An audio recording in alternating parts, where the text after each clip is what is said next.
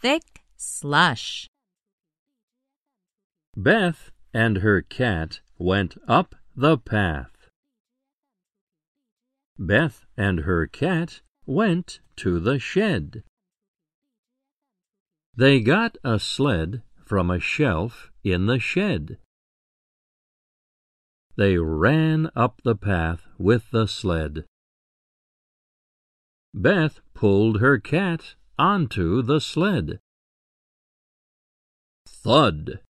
The cat fell into thick slush. Beth pulled her cat to get on the sled. Her cat brushed off the slush. Thump! The cat fell onto the trash can. Beth brushed off the trash. This is no fun, said the cat. I crashed into slush and smashed into trash. Then we will go back, said Beth. Beth put the sled back in the shed. I think you will like this, said Beth.